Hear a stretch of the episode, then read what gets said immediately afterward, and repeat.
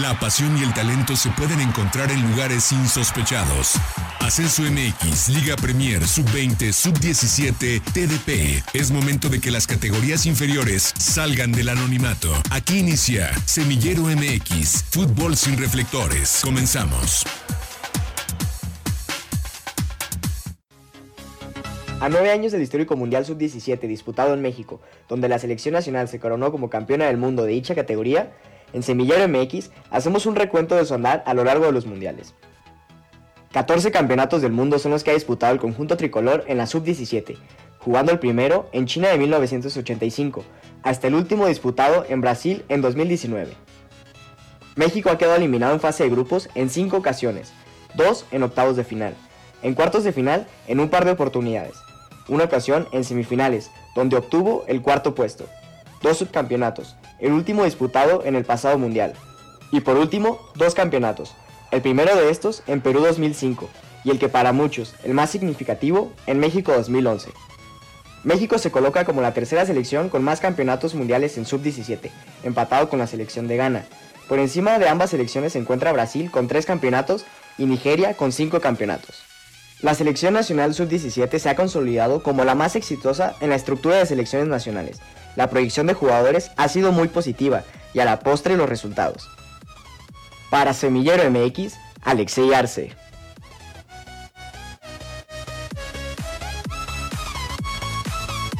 Muy buenas tardes, bienvenidos a Semillero MX, edición 40. Con el gusto de saludarlos, aquí estamos eh, listos para platicar en un programa especial porque el pasado viernes 10 de julio del 2020 se cumplieron nueve años de aquel título, de aquel segundo título conseguido por la selección mexicana en el Estadio Azteca, derrotando a Uruguay de la mano de Raúl El Potro Gutiérrez y con jugadores que a diferencia probablemente de lo que fue la generación del 2005, muchos de ellos no terminaron de cuajar. Pero bueno, ya para entrar en tema y, e ir eh, adentrándonos en esta situación, saludo con gusto. Gerardo Guillén, Gera, ¿cómo andas? Buenas tardes. Con Artur, te saludo con gusto a ti, a Che con los controles, a toda la gente que nos sigue miércoles a miércoles. Quédense porque como lo mencionaste, hoy será un programa bastante interesante, un programa de hacer un ejercicio de memoria, de historia, un ejercicio de retrospectiva Vamos a hablar de la gran, de la gran y grata huella que dejó aquella selección campeona del mundo sub-17 de 2011. Ya vamos para, para casi la década del último campeonato mundial para el fútbol mexicano. Así es, eh, las selecciones mexicanas solamente han conseguido dos campeonatos mundiales, las dos han sido en categorías inferiores y las dos han sido por los torneos sub-17. El último fue aquel, aquella edición llevada a cabo justamente aquí en México con una selección que, como comentaba Arturo, eh, si bien fue exitosa, si bien creo que a diferencia de, aquella que consiguiera el campeonato en Perú, aquella selección con, con, Carlos Vela, con Giovanni Dos Santos, con Héctor Moreno, creo que los campeones del 2011 sí tuvieron oportunidades más rápido, pero así como les dieron las oportunidades más rápido, así también se les fueron. Lastimosamente, la, aquella selección campeona del mundo a cargo de, Raúl El Potro Gutiérrez, muy pocos eh, han tenido una carrera eh, sostenible, muy pocos siguen actividad, en actividad, no solamente en la primera división, hay algunos que conforme pasaron los años tuvieron su primera oportunidad en el primer equipo de, de procedencia de la primera división de la Liga MX, pasaron los torneos, algunos cayeron en el ascenso, algunos llegaron a Liga Premier y otros terminaron por, quedar borrados del mapa. Esta ha sido la historia. Y entendiendo una parte que quiero dejar muy en claro, ¿no? Porque, a ver, el, fútbol, sobre todo en estas categorías, de repente cuando es tan, tan abajo, como es la, la sub-17, uno de repente son campeones del mundo y esperas que todos lleguen, pero no pasa así en ningún país del mundo, ¿no? Eh, y creo que la selección del 2005, la de Perú, cuajó muchos jugadores, ¿no? Héctor Moreno, Efraín Juárez, eh, el Pato Araujo, Omar Esparza, Adrián Aldrete, medianamente Jorge Hernández lo podríamos poner o no, pero cumplió 10 años en primera división a un buen nivel. Giovanni Dos Santos y Carlos Vela, estamos hablando de que son ocho jugadores, ¿no? Por ahí, si me quieres apurar, el Torito Silva, Ever Guzmán, Enrique Esqueda, Edgar Andrade, César Villaluz. Es decir, estamos hablando de que un grueso de esos jugadores campeones del mundo llegaron y, medianamente se establecieron en primera división. A diferencia de esta categoría, eh, sub-17, pero 2011, sí les costó un poquito. Hoy vemos a, a, Charlie Guzmán, hoy vemos al Pollo Briseño, hoy vemos a, a Carlitos Fierro en la MLS y vemos a Arturo Alfonso González, a Poncho González eh, en Monterrey, que le ha costado el tema de, de las lesiones. Son cuatro jugadores medianamente. Kevin Escamilla. Kevin Escamilla. Jorge Espericueto también, que juega con la franja desde el 2018. Pero, o sea, establecidos en primera división, digo que son estos cuatro que hoy tú vas al, a, la calle. Sí, a la fecha sí. Mencionas su nombre y la gente sabe de quién se trata, ¿no? se conocen al Pollo Briseño, por ahí deben de conocer a Charlie Guzmán, deben de conocer a Carlitos Fierro, por supuesto, y ya a un nivel más abajo aparecen estos nombres que decía Jonah, ¿no? Eh, la Momia Gómez, por lo que fue, eh, Marco Bueno, Kevin Escamilla, Jonathan Espiricueta, pero más por lo que generaron en aquel mundial. Digo, aquí hay una realidad. Creo que la pregunta que nos debemos hacer es qué está haciendo el fútbol mexicano con los jóvenes. Es decir, eh, no puede ser que solamente me menciones de ese campeonato en el 2005 y en el 2011 cerca de cuatro o cinco jugadores que destacaron y que hoy son figuras en algunos equipos o que por lo menos se, se pusieron eh, su nombre en alto en lo que es la Liga MX, ¿no? O en el internacional.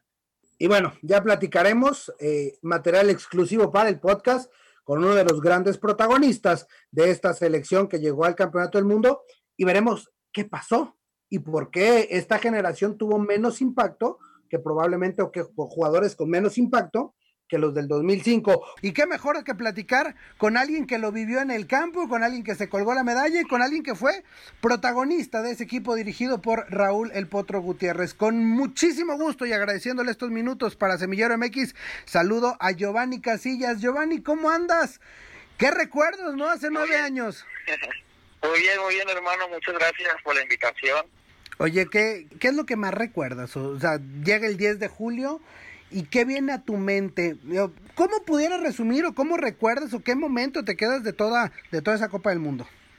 Híjole, pues mira, todos los, todos los partidos son muy buenos y la verdad todos me, me llenan de alegría, pero yo creo que con el momento que, que se me viene a la mente cada que, que llega esta fecha es el momento en el que el árbitro pita el, final del partido de la final y que, sabemos que somos campeones y que todos los, nuestros compañeros entran a la cancha, nos abrazan, nuestras familias alrededor del estadio, felices porque saben que era lo que queríamos, lo queríamos cumplir y pues que gracias a Dios se dio. Me imagino que, que fue también como una especie de liberador, ¿no? De tensión, porque tenían toda la presión a sus 16, 17 años de quedar campeones en casa. Claro que sí. Y ¿sabes qué? Yo creo que veníamos, a lo mejor esta historia no se la saben ustedes, mucha gente, pero habíamos ido a jugar un mes antes a Uruguay contra ellos mismos y nos metimos una goleada, creo que de 5-1, no recuerdo bien. Y entonces en el túnel pues los chavos de Uruguay empiezan a decirnos que nos van a meter otra vez cinco goles, nos van a meter una goleada, que estamos asustados. Y entonces, pues cuando salimos, salimos con el triple de ganas de, ganarles y más ahí en nuestra casa en el Azteca. Y, y, y bueno, al final, un título del mundo, todo lo que implica esto. Siguiente paso, ¿qué sigue? ¿Qué es lo que viene después de eh, quedar campeones del mundo, porque evidentemente tienes todos los reflectores, regresas a tu club, eh, ¿y cómo se empieza a manejar toda esta historia? Pues a nosotros, a los que estábamos en el club de Chivas, nos marcó Vergara eh, un día después y nos dio la noticia de que íbamos a hacer pretemporada con, con Chivas, con Primera División. Era como un tipo premio para haber quedado campeones del mundo. Y ese fue el siguiente paso, la pretemporada con Chivas en Miami cuando nos enfrentamos al Real Madrid, al Barcelona, a la Juventus. Y ya siendo campeón del mundo, crece la presión, es más fácil, te voltean a ver más o te ponen más eh, eh, presión en los hombros para consolidarse, porque e, e, es, algo increíble que, que, lo repasábamos. O sea, como de repente muchos de ustedes con toda la capacidad, con toda la calidad, tal vez no tuvieron las oportunidades, porque probablemente pasa por eso, ¿no? no por, por las oportunidades. ¿Qué, qué, sucede? Yo siento que tal vez a nosotros nos llegó muy rápido el, el ascender a primera división. Yo creo que fue eso lo que nos pasó a nosotros, que nos llegó muy rápido, luego luego saliendo del mundial y estábamos en primera división, entonces no lo, no lo logramos captar de tal manera y pues yo creo que eso fue lo que en mi caso me pasó. ¿Qué tal Giovanni? Te saluda Gerardo, ¿cómo estás? Oye, preguntarte, Arturo ya hizo como el recorrido, ¿no? De lo que de lo que fue la travesía del mundial, antes, el, el futuro inmediato después de ganar el título, incluso nos comentas esta esta anécdota que creo que nadie la tenía, creo que va a ser exclusiva para Semillero MX, pero ahora a mí me toca preguntarte, este, ¿tú a qué atribuyes que después de, conseguir un, título del mundo, después de que, por ejemplo, te dan la oportunidad de jugar contra los equipos de Europa en esta pretemporada en Estados Unidos, ¿tú a qué atribuyes que pocos lleguen a consolidar una carrera en primera división o en el fútbol de alta exigencia? Pues yo creo que está todo en la mente, ¿no? yo creo que, como te digo, lo que, lo que desgraciadamente me pasó a mí, porque oportunidades me dieron muchísimas, tuve muchas, y yo no las supe aprovechar, en su momento, pues era muy chico y fue yo que fue lo que me afectó, pero yo creo que todo está en la mente, el saber manejar ese tipo de cosas. Bueno, yo creo que un chavo de 17 años regresar a tu club y, de una te suban tu sueldo pues bastante y, luego te lleven a, a pretemporada con, con los clubes europeos, yo creo que, que todo está en la mente porque no sabes cómo asimilar eso cuando vienes de abajo. Oye, me parece muy interesante tu respuesta porque realmente escuchamos muy poca autocrítica, eh, sobre todo cuando, con, con, estos jugadores que, que, consiguen el éxito tan pronto. Es, es, muy difícil escuchar la autocrítica. Ya tú ya nos mencionas que a lo mejor hay una hay una parte de responsabilidad por parte de ustedes, de ustedes los jugadores. Algunos otros nos mencionan que es porque la, casi la mayoría de las oportunidades van para los jugadores extranjeros o los que vienen como grandes figuras, pero también yo ponía otra carta sobre la mesa, eh, que a lo mejor para algunos jugadores se les adelanta el proceso, y esto también te, lo pregunto porque hoy vemos eh, que, que se eliminó el ascenso, que va a ingresar una nueva competencia, y por ir bajando de categoría, por ir bajando las edades para poder participar en ella, a lo mejor se le va a adelantar los procesos a muchos jugadores. O sea, se puede decir que sí, que se les va a dar más oportunidad, pero yo también lo veo desde el lado de, que se van a adelantar procesos. Y tú mencionabas el caso de Chivas. Yo también pienso que en Chivas oportunidades no faltaron. Entonces, ahí, ¿qué tanto pesa que se adelante un proceso, que no se lleve adecuadamente? Pues la verdad no sé, no sé a qué se debe, pero sí, en Chivas es mucho, se da mucho de que los chavos salen rápido. La verdad no sé a qué se debe. En esta nueva liga que comentas, exacto, tienes razón. Va a haber mucha oportunidad para los jugadores que, como en nuestro caso, que nos quedamos sin, sin participación, pero va a haber muchos muchos jugadores que se les va a adelantar el proceso y si lo saben manejar, pues va a ser va a a favor a favor de ellos, pero si no, tal vez se van a se van a estancar ahí, se van a atorar, los van a cepillar como decimos nosotros y por eso es lo peor que te puede pasar y en realidad no sé a qué se debe que, que muchos jugadores les adelantan el proceso. Además, Giovanni, eh, eh, eh, es, bravo esta, este tema de la nueva liga porque, por ejemplo, ustedes que son categoría 94, que no son 94. O sea, que no son grandes de edad, es decir, tienen 26 años todos ustedes increíblemente ya se le cerró la puerta eh, eh, en, la segunda categoría de importancia del fútbol mexicano, ¿no? O sea, finalmente eh, los espacios están tremendamente reducidos y hoy tienes que voltear a otros lados, ¿no?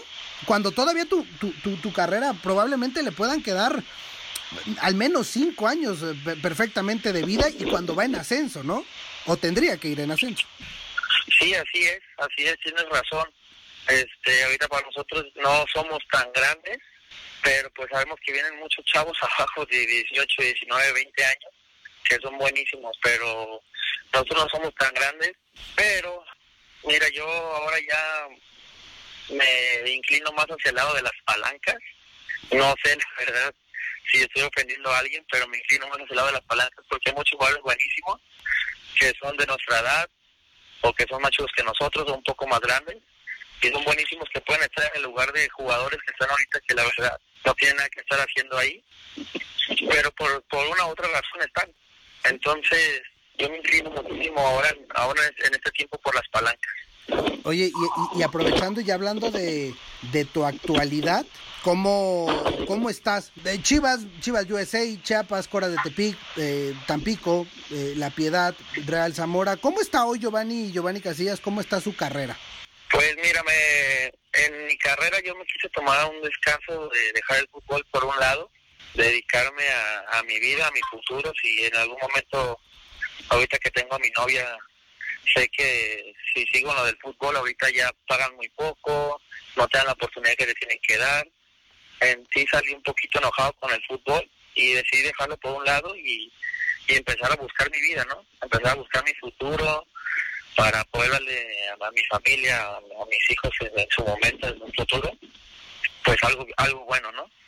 Entonces dejé el fútbol por un lado y me vine a Estados Unidos y acá estoy, juego con varios equipos, y la verdad que pagan muy bien y, pues no le pido nada al, fútbol. Hola Giovanni, te saluda Alexei. Ahora que mencionas que, que bueno, estás de manera temporánea, ¿no? Fuera de, las canchas, y tomando como referencia a aquella generación suya que quedaron campeones, ahora con esta última que fueron sus campeones en, en la final frente a Brasil, ¿has notado algún retroceso o siguen evolución en, en los jugadores mexicanos?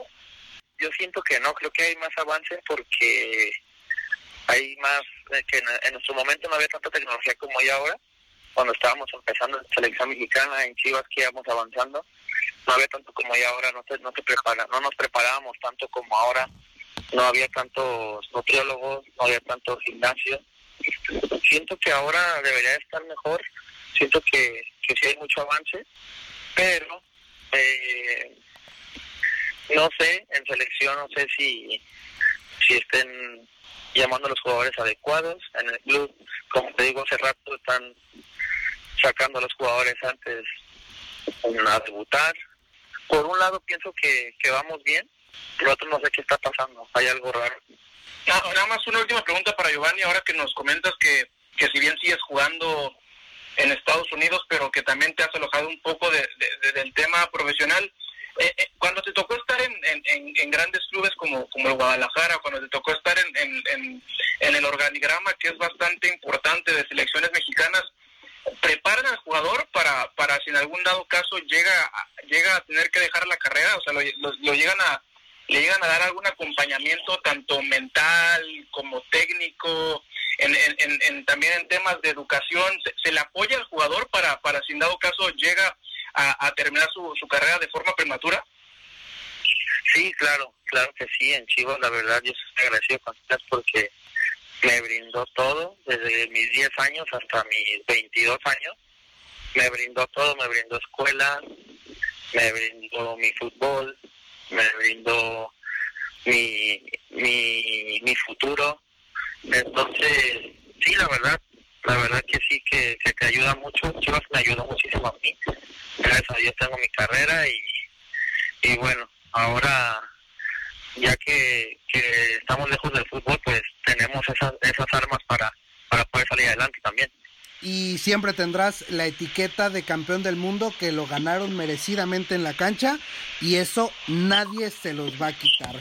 Giovanni Casillas, muchísimas gracias por estos minutos, deseándote todo el éxito en lo que venga, tanto en lo personal como en lo profesional y si llega en la parte futbolística también. Gracias por estos minutos para Semillero MX y que, que sigas muy bien. Muchísimas gracias a ti, hermano. Un saludo y un abrazo grande a todos. Gracias, Giovanni Casillas. Seguimos con más aquí en Semillero MX. La pelota sigue rodando y aún tenemos canchas por visitar. Estás en Semillero MX, el fútbol profesional que no conoces.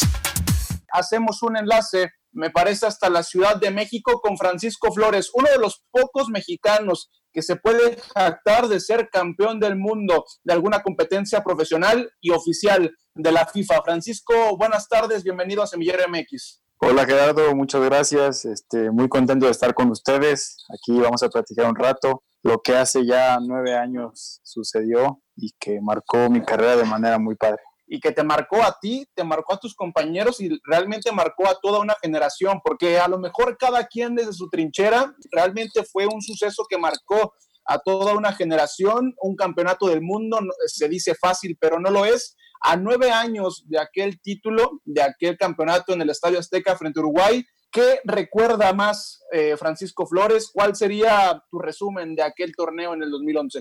Pues mira, el resumen como tal es el momento en el que levantamos el trofeo por el que nos hayamos eh, preparado durante casi, recuerdo que la primera vez que pisé el centro de alto rendimiento yo tenía 13 años. Estamos hablando que cuatro años de preparación para, para lograr un solo objetivo, que era levantar el, trofeo, ¿no? Sabíamos que iba a ser en casa y eso nos motivaba bastante, pero el viaje que vivimos en esos cuatro años, durante esos cuatro años, las vivencias, todo lo que, lo que vivimos fue lo que nos hizo un equipo, la verdad, bastante fuerte.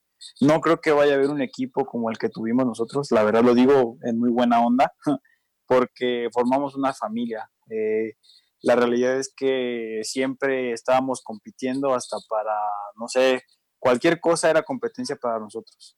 A algunas personas hoy escucho que que no tienes que, o se, o se conforman siendo el segundo lugar, ¿no? Que no tiene nada de malo, que es muy, tiene mucho mérito también, pero este equipo campeón sub-17, yo creo que la principal característica fue que siempre en todo momento éramos competitivos. Cualquier cosa era apostar o perder algo, eh, fuera, por ejemplo, en unas canchitas de foot tenis, el que perdiera, el equipo que perdiera tenía que ser mesero del otro equipo. Entonces esa, esa cosquillita de saber que si pierdes tienes una consecuencia o que si ganas tienes una recompensa, eh, se nos hizo un hábito. Y yo creo que cuando una persona, sobre todo de alto rendimiento, un, un atleta de alto rendimiento, tiene buenos hábitos como el de ganar, pues obviamente te acostumbras y te duelen las derrotas súper fuerte, pero también cuando ganas las disfrutas bastante. Oye Paco, Oye, Paco, ¿se disfrutó o fue mucha presión? porque no, para nada. Eh, eh, eran locales y todo lo que traían y ya había un campeón del mundo eh, seis años antes. ¿Lo disfrutaron o, o sí fue un, un, tema de presión? Sí, mira, te voy a contar, bueno, es que son tantas que de veras, la verdad me gusta mucho hablar de esto. Yo creo que lo disfrutamos y te voy a decir creo, no, no creo, lo, estoy seguro que lo disfrutamos porque toda esa presión que realmente existía de saber que teníamos a un Giovanni Dos Santos, a un Carlos Vela, al profe Chucho Ramírez, que también en su momento fue nuestro entrenador al inicio del proceso, después él firma con América y llega el Potro Gutiérrez. Esa presión de la que se habla o de la que se hablaba por ser locales y tener esa obligación hasta cierto punto, porque en México eh, somos, somos tan extremistas que cuando no ganamos es que siempre pierden, somos unos perdedores, pero una vez ganando, ganando una sola vez, ya es una obligación volver a ganar. Y ese reto, la verdad que fue muy padre, porque para tener 17 años creo que afrontamos ese torneo o esa responsabilidad, más que presión, esa responsabilidad la afrontamos con bastante madurez.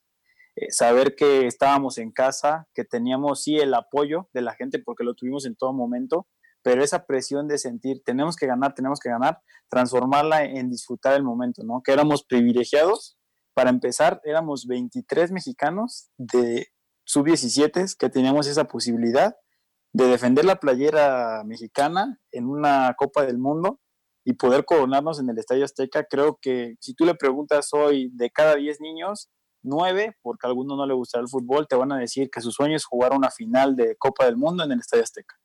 Yo te puedo decir que la primera vez que jugué en el Estadio Azteca fue en la final contra Uruguay. Esa fue mi primera vez, jamás se me va a olvidar. Entonces, lo disfrutamos tanto que, una, la primera anécdota que les voy a contar, eh, previo a la final, en la noche previa a la final, yo estaba en el cuarto con Julio Gómez, la famosa momia, que para ese momento ya estaba en todos lados, ¿no? Su, su foto y su nombre y todo.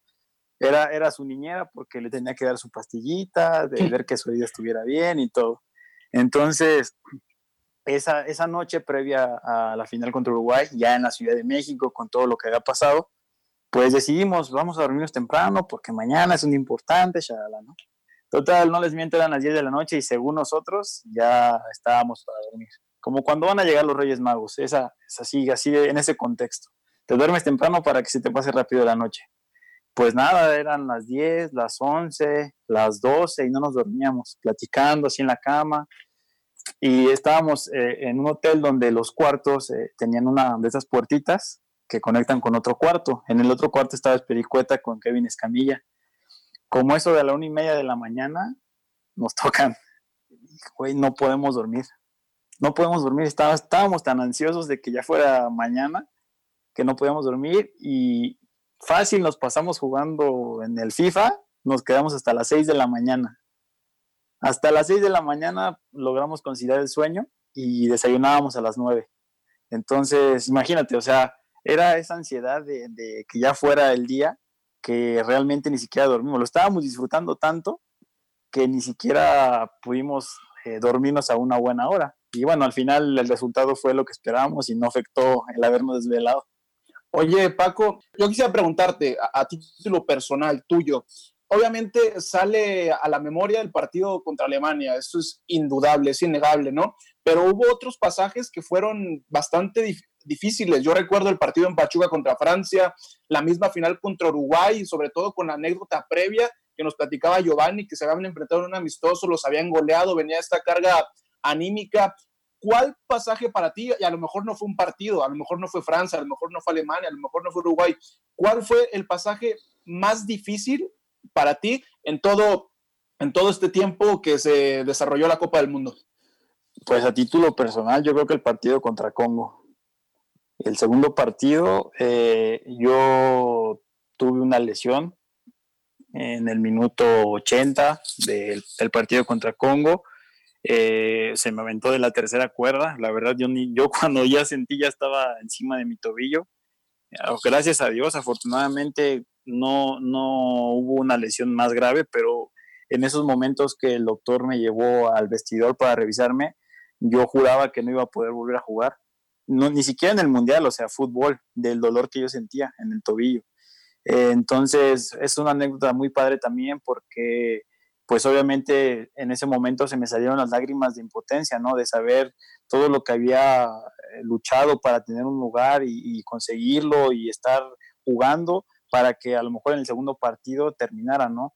Era mucha impotencia, mucha frustración y el doctor me trataba de tranquilizar, me decía que pues que me iba a revisar, que, que tuviera, eh, que tuviera fe en que iba a estar bien, que confiara en él y justo cuando me estaba explicando eso, yo con el tobillo hinchado y explicándome, en el vestidor se escucha gol en la tribuna, ¿no? Entonces, nunca se me va a olvidar, me di un abrazo con el doctor, pues lloré y, dije, bueno, esto va, a seguir para adelante, ¿no?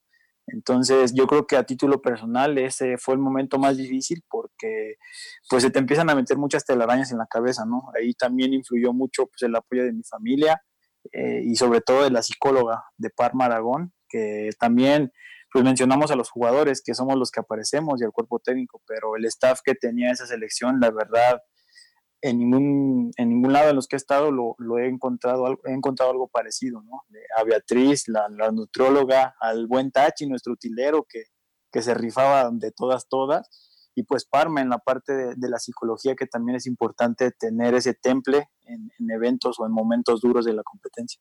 Oye Paco, llega la final en el Estadio Azteca, salen campeones, le ganan Uruguay, el país está vuelto loco, pero al día siguiente, bueno, más bien después del desfile, después de los festejos y demás, tiene que venir como esa dosis de realidad, ¿no? Cada quien tiene que regresar a su ciudad, cada quien tiene que regresar a su equipo. ¿Qué pasó contigo después de que se acaba el torneo y después de que se da la coronación? ¿Qué es lo primero que, que pasa en la vida de Paco Flores y cómo cambia? Pues mira, para empezar, eh, te empiezan a salir amigos y familia por todos lados, ¿no? Esa es una realidad te empiezan a buscar, este, vienen marcas a, proponerte comerciales, eh, la gente te empieza a reconocer en la calle cuando antes eras uno más y hasta cierto punto te da responsabilidades también fuera de la cancha, ¿no? Eh, viene a mí para mí un proceso muy bonito que es entrenar con el primer equipo de Cruz Azul, que para mí pues, es un equipo muy importante porque es el equipo que desde pequeño seguí y en el que gracias a Dios tuve la oportunidad de debutar. Entonces, el empezar a convivir con los que veías en la tele o en su caso, que en, que en mi caso era balonero, este, pues es, es, un plus que te va dando, ¿no? Y, como bien dices, viene una parte de realidad porque uno piensa o, pensarías que por ser campeón del mundo las puertas se te van a abrir en unos por tres y no, no es así, al contrario, pareciera que es un poco más difícil por la expectativa que se tiene sobre un seleccionado nacional a esa edad. Entonces, eh, tenían, por ejemplo, los clubes, a mi parecer, tenían cierto, cierta experiencia o malas experiencias con muchos jugadores que habían quedado campeones del mundo antes. Eh, entonces, eh, pues sí, fueron un poco más cautos en llevarnos tal vez con un proceso más, este, pues, más lento en cuanto a nuestro desarrollo para poder llegar a la primera división. Y bueno, también ahí debes de tener un poco de suerte para que seas considerado en, el primer equipo. En mi caso, cuando yo llegué al primer equipo, pues te puedo decir que estaba Tito Villa, estaba el Chaco Jiménez, estaba Gerardo Torrado, Jesús Corona, el Cata Domínguez, Waldo, o sea, eran puro seleccionado nacional. Este, y la verdad que eso, créeme, para mí fue muy bonito. Después de Néstor Araujo y Javier Aquino, yo era el más chico de todo el equipo. Entonces fui como una esponjita, fui aprendiendo de todos y, creo que eso me ha ayudado a lo largo de mi carrera para, para primero mantener los pies bien, bien puestos en la tierra y, sobre todo para aspirar a, a, seguir consiguiendo logros importantes dentro de ella. Hola Paco, te saluda Alexei. Bajo tu opinión, ¿tú qué crees que le hizo falta a esa generación histórica para que se consolidara dentro del máximo circuito y quizá pensar en, en, el, en el viejo continente, ¿no? En algunos casos. Pues, hola Alexei, mira, pues yo creo que como tú lo dices, ¿no? Yo, si dijera una palabra, pues oportunidad, esa es la realidad. Eh, muchos la tuvimos, muchos la tuvieron y tal vez eh, no es, a veces en el fútbol solo tienes una oportunidad, hay algunos que tienen dos o hasta diez, ¿no? En nuestro caso, yo te puedo decir, en mi caso, lo que dices del viejo continente, yo tuve opción para ir a Francia, terminando el mundial, yo, yo pude haber ido a Francia, sin embargo en mi club me, me, dijeron que no, no era una posibilidad, que no lo veían viable, que la prioridad era que yo hiciera carrera en Cruz Azul, que ya hace mucho tiempo que no tenían un jugador de cantera, y bueno, eh, a otro, por ejemplo, Marco Bueno, que fue a Liverpool también, y por ahí algunos que estaban interesados en ellos, pero al final no se concretó nada, por lo mismo que les comento, ¿no? Estaba la experiencia de Carlos Vela, que se había ido cuando no tenía contrato con Chivas, llegó al Arsenal y todo lo que pasó después de eso. Eh, yo creo que la falta de oportunidades sí fue un hecho y otros pues, tuvimos oportunidades, a mi gusto, a mi parecer, yo creo que las aproveché de buena manera y espero tener más oportunidades. Eh, pero bueno, sé que también así es el fútbol, uno también va creciendo y vas madurando, vas aprendiendo que de las pocas o muchas oportunidades debes sacar el mayor provecho posible. Y bueno, también si quieres ganarte una oportunidad, obviamente no te va a caer del cielo. Si es así, que bueno, pero tienes más eh, posibilidades o probabilidades de tenerla eh, haciendo bien tu trabajo en el día a día, tanto dentro como fuera de la cancha. Otra cosa que me gustaría preguntarte, eh, quizá en muchas ocasiones jugadores no, no, tienen paso por selecciones nacionales, pero de alguna manera tienen un proceso en fuerzas básicas, ¿no? ¿Qué crees que, que pasa al momento de, de la sub-20 a la primera división? Con jugadores ya mencionabas, ¿no? Las oportunidades, pero ¿crees que también afecta un poco la mentalidad y por eso termina siendo un poco eh, largo el salto de sub-20 a primera división? Mm, yo opino que no tanto la mentalidad del jugador, sino el proceso como tal, ¿no? O sea, para mí es muy bueno que exista una sub-17 y una sub-20 porque ya te dan fogueo de... El tema es no jugar siempre contra los de tu categoría. Yo te lo digo por, por un decir, por ejemplo, nosotros nos llevaban a torneos internacionales con la selección cuando llegamos a la final contra Uruguay, te puedo decir que encima traíamos mínimo unos 100 partidos, 150 partidos internacionales. Contra Croacia, contra Israel, rumanos, franceses, uruguayos, Brasil, o sea, de todo tipo. Y no de nuestra edad, precisamente, un poco más grandes, dos años. Yo me acuerdo el primer viaje que hice con la selección a Bolivia, jugamos, yo soy año 94, jugamos contra años 92, 91, y eran uruguayos, paraguayos. Tú sabes que históricamente esos equipos son, se avientan de cabeza y no les importa si eres chico, grande o como sea. Y eso para mí, pues te da un poco más de, madurez y obviamente va a hacer que cuando llegues a, a escenarios donde te tengas que enfrentar a jugadores de primera, pues no te temen las piernitas, vas a estar bien preparado para enfrentarte por ejemplo, en mi debut, es el ejemplo más claro que yo tengo. Eh, tenía yo 18 años y me mandan a marcar al Chango Moreno, que pesaba el triple que yo, tenía el triple de músculos que yo, y en la primera jugada le quise bajar el brazo, me puso el brazo en el pecho y no podía. Y te das cuenta que es primera división, que te tienes que preparar todavía más para, para tener ese, esa capacidad de competir y ganar. Entonces, yo creo que no pasa por la mentalidad, yo creo que pasa por un tema de oportunidad, donde pues nuestro fútbol eh, no, no es malo, yo creo que la Liga Mexicana es muy competitiva, muy competitiva, eh, pero sí la urgencia de resultados hace que los clubes, por obvias razones, busquen resultados inmediatos, ¿no? Y en esa búsqueda de resultados inmediatos, pues obviamente optan por gente que ya tenga experiencia. Ahora, eh, cuando nosotros estábamos en el Mundial, yo me acuerdo que Villaluz, eh, Omar Esparza, que también tuve de compañero, y todos ellos tenían la regla 20, no era 20-11, no recuerdo, pero era la regla de menor. Resulta que cuando nosotros quedamos campeones del mundo, esa regla la eliminan. Entonces, cuando, cuando llegamos a primera división, pues la cosa que te decían es que estás muy chavo, necesitas más experiencia. Y ahora que tengo 26 años, ya no es porque estás chavo, sino porque ya se te pasó la edad. Necesitamos menores de 23 para completar los equipos. Entonces, es, lo que, es a lo que yo voy. Cuando tienes una etapa de suerte, ahorita qué bueno, que la aprovechen los chavos que tienen esa posibilidad. Me da mucho gusto ver, por ejemplo, yo de mi posición veo mucho a, a Loroña, que está en Cholos, a Alan Mozo, que está en Pumas, a ellos. Y son jugadores que han tenido oportunidades. Y el ejemplo más claro lo tenemos en el grupo Pachuca, con el que también estuve. A Pizarro, al Chucky y al Guti, en sus primeras temporadas no fueron, digamos, brillantes o, lo que son hoy en día. Sin embargo, les dieron un seguimiento, les dieron oportunidad y pues obviamente están convertidos en jugadores de selección y jugando en Europa. Quiero preguntarte, después de todo esto, la actualidad, ¿no? Porque tocaste ese punto que hoy es, es tendencia en nuestro país eh, y que hoy jugadores de 26, 24 años pues prácticamente se les han cerrado muchas de sus puertas cuando hablamos de que estás dejando fuera de, la jugada a campeones del mundo. No es cosa menor, no es como que tengamos campeones del mundo para aventar para arriba, como para darnos esos lujos. ¿Cómo lo viviste?